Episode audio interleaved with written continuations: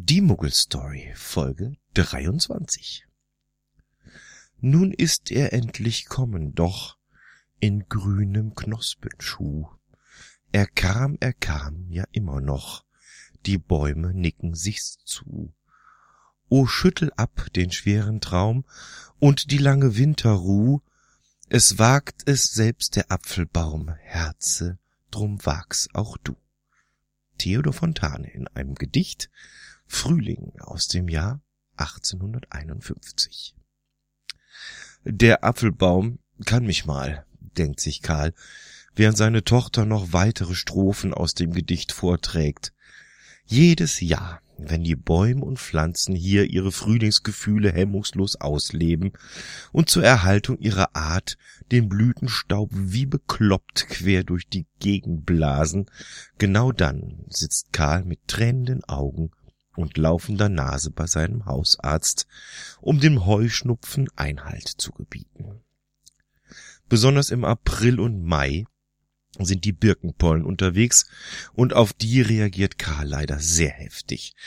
Eine Allergieimpfung, die sogenannte Hyposensibilisierung hat ihm sein Hausarzt schon oft vorgeschlagen, aber aus Angst vor den Spritzen hat Karl sich bis jetzt immer noch nicht dazu durchringen können.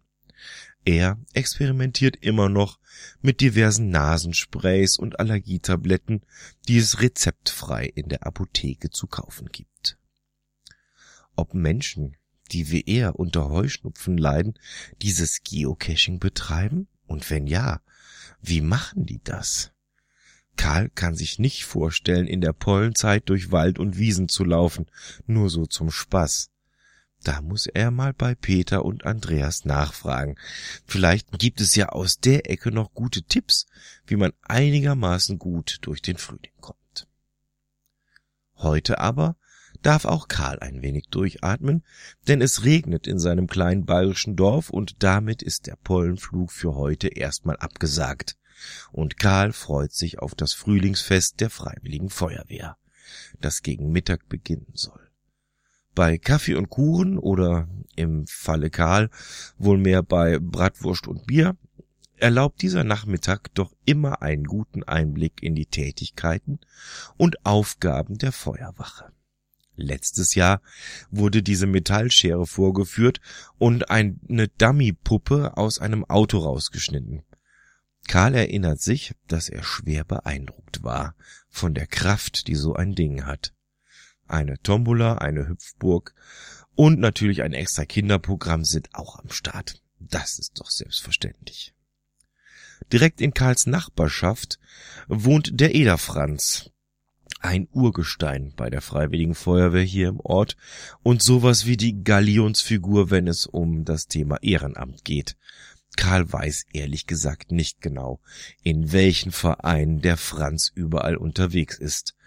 Sicher weiß er nur im Fußballverein, bei den Kleingärtnern und klar natürlich bei der Feuerwehr, da ist er auch dabei.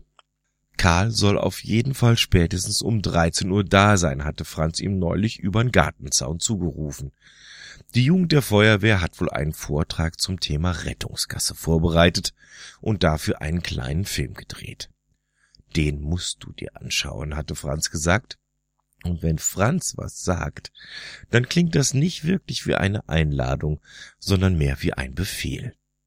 Dafür weiß Karl aber auch, dass er sich auf dem Fest heute um die Getränke keine Sorgen machen muss, denn wer vom Eder Franz persönlich eingeladen wird, der geht in der Regel nicht nüchtern nach Hause.